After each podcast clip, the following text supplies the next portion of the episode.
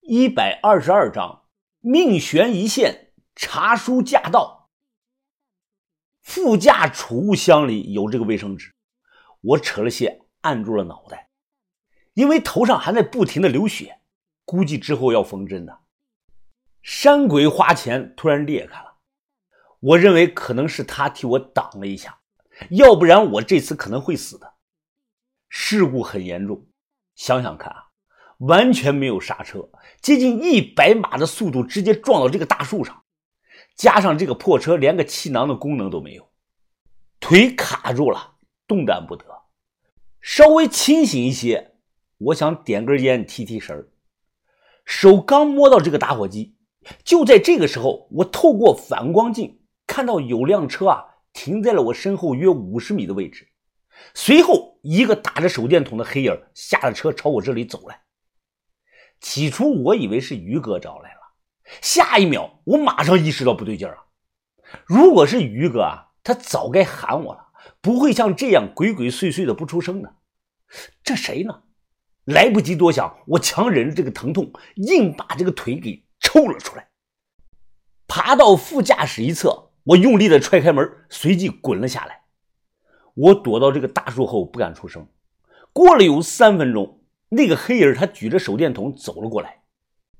我从树后啊探头偷看着，这是个男的，头上戴这个棒球帽。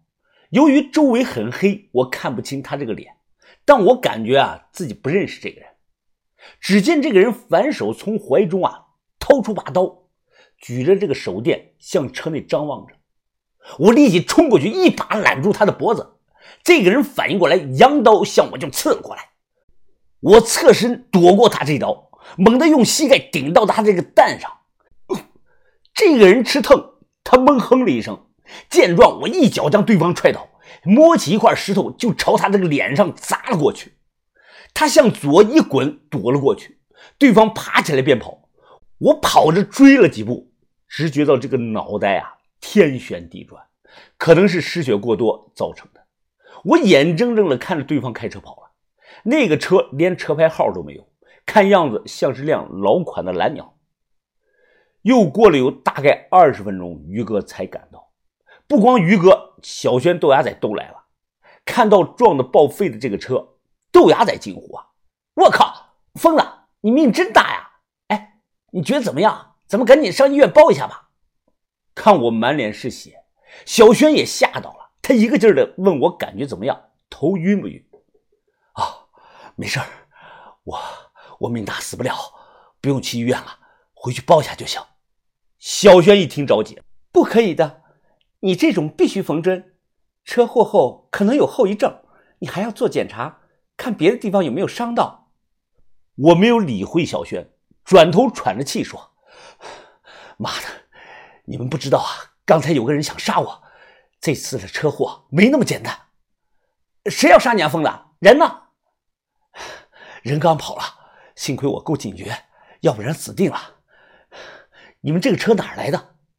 豆芽仔他大声地说：“哎，你别管车了，赶快给把头打个电话，报个平安。”他妈的，我正做着好梦呢，于哥冲进来说你出了车祸了，好在没啥大事儿，就是万幸。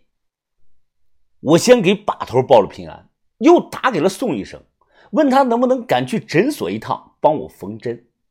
宋医生听了我的情况后，表示没有啥问题。电话里他这个声音有些喘，不知道他在干什么。为了缝针，我将这个头发全剃了，也算是和于哥统一造型了。头上宋医生帮我缝了有三十多针，还有耳朵下方到脖子那里也缝了几针。我整个脑袋被纱布裹成了木乃伊了，只露着嘴巴和眼睛在外面。看我这个样子，豆芽仔是想笑啊。他又不敢笑，因为他知道我会打他。我自己呢，倒看得开，觉得没什么大不了的。毕竟咱不是靠颜值吃饭的，靠的是才华。上午从这个汽修厂传来的消息啊，果真如我所料。修车师傅说，刹车泵像是人为损坏的，刹车油呢已经全漏完了。昨天晚上车一直停在夏水水家的门口，我不知道是谁动的手。有可能是之前那个寄恐吓信吓我们的神秘人，也有可能呢是那个心理医生。别忘了，昨天他也在夏水水家，有机会对我的车动手。不过啊，这说不太通，很奇怪，难道他有顺风耳不成吗？他听到了我和夏水水在车里对话吗？我仇家不少，也可能啊是其他人做的。总之，我发誓，不管对方是谁，我一定把他揪出来，是血债血偿。还派了杀手想着给我补刀，虽然那个杀手的实力比较弱。我是谁呢？我背后站着多少牛人呢？对方真就是个脸盆里扎猛子，不知深浅了。十点多，于哥告诉我，把头独自去码头那边啊见一个人，我猜可能是袍哥会的人。把头做事是滴水不漏。我也没敢打听。下午四点，火车站，查叔，我没看到你啊，人在哪儿呢？啊，就在石墩子这里，我提着个布包。我扫视了一下人群，这才注意到他。查叔，吓我一跳，你谁啊？你是？是我，云峰。再次确认了我的声音。查户口，他凑近我，上下打量着。你你怎么伤成这样啊？家里着火了，哎，别提了，查叔，一言难尽啊。昨天开车出了点意外，好在没啥大事儿。查户口，他顿时笑了，哈哈哈哈小兄弟啊，自上次南平一别，咱们快有两年没有见面了吧？这次啊，我还想着帮你相相面呢，如今看来倒是也省了。看手相不行啊？那不一样。首相代表的是先天的命数，几乎是终身不变的；面相气色则不一样啊，总会随着这个运势改变的。哦，我懂了，茶叔，你旅途劳累了，是先休息一会儿，还是直接去我朋友那里啊？啊，直接去吧，想着快些解决完，好回南平。我那个房子啊，要是不看着他们装修啊，我是真不放心啊。我听后立即打电话给夏水水。问他爸在不在家？如果在家的话呀，就得想个办法把人给支走了。结果夏水水说他爸刚出门开会去了，要很晚才能回来。这下正好到了夏水水家门口查户口，他抬头看着眼前的大别墅，眉头紧锁呀。他就一直这么看，也不说话。我不敢贸然打扰。夏水水出来，看到我满头的纱布，愣住了。我嘘了一声，示意他别说话，打扰到先生。不曾想查户口这一站，一看就是十多分钟过去了。我在旁等的是心急如焚呐，心想他这是不是已经灵魂出窍了呢？他的魂儿正在屋里和恶鬼斗法呢。见他终于动了，我忙问：看出什么端倪吗？夏水水很信任我，那自然也信任我找来的这个人。他在旁边是紧握着拳头。也非常的紧张，不料查户口，他尴尬的笑了。哎呀，好像好像没什么问题啊，不是吧，查叔？没问题？你看这么久啊？他背着手说：“我指的房子的坐向、门窗的朝向，包括水口流向，没太大的问题。但这啊不代表房子整体没有问题。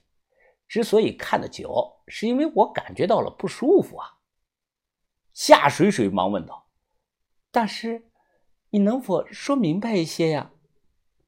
查户口，他环顾四周，抬头说道：“呃，就是，就是有阴气啊。”刚进屋，查户口便吩咐夏水水将家里这个电器电源都拔了，像这个冰箱、电视、洗衣机这些。然后他问这附近有没有这个手机信号塔。夏水水想了想，说没有。随后，查户口从这个包中掏出个盒子，他打开这个盒子，内部是一张木质的罗盘。我也懂罗盘，这种木盘啊，是专看这个阳宅风水的。有三盘三针十六层，最外圈是数字的度数，地盘上的针为正针，用于兑线。人盘和天盘上又分别有中针、偏针，用于消杀和找水口。只见查户口，他左手背后，右手取出这个罗盘，托于掌中，平放于胸前，同时双脚微张，立于原地。此时罗盘便四平八稳，以食用者的这个后背为靠，这个啊叫靠背立相，这很重要的。如果一个什么大师帮人看这个住宅时啊，拿着罗盘随便的乱走，哎，那八成就是混子骗钱的。走是可以走，必须啊先做完这个立项才能走。打个比方，罗盘立项呢，就好比玩这个手机，得先开机，你不开机怎么玩呢？立好了项，只见查户口用这个手盖住罗盘，轻声的念叨：“天旋地旋九星转，阴阳和合出五行，三七六一黄赤土，精灵七怪随针线。”念完后，他拿开手，我和夏水水便看到这个磁针突然疯狂的摇摆不定，摇摆的幅度很大呀。此时查户口的脸色变了，他环顾四周说道：“看。”这屋里住的东西有年头了，地震都快爆表了，就是不知道躲在哪个犄角旮旯里了。我小声的说：“说，要不上三楼看一眼？我觉得那个屋有问题。”我指着夏水水这个闺房，没想到我们刚踏上这个楼梯，那个罗盘的指针瞬间来了个九十度的大掉头，三针合一，直指我们的背后。查户口马上转身，随后我们就看到一名气势沉稳、头发花白的老人迈步走了进来。看到老人，夏水水立即跑了过去，喊：“爷爷，你怎么过来了？”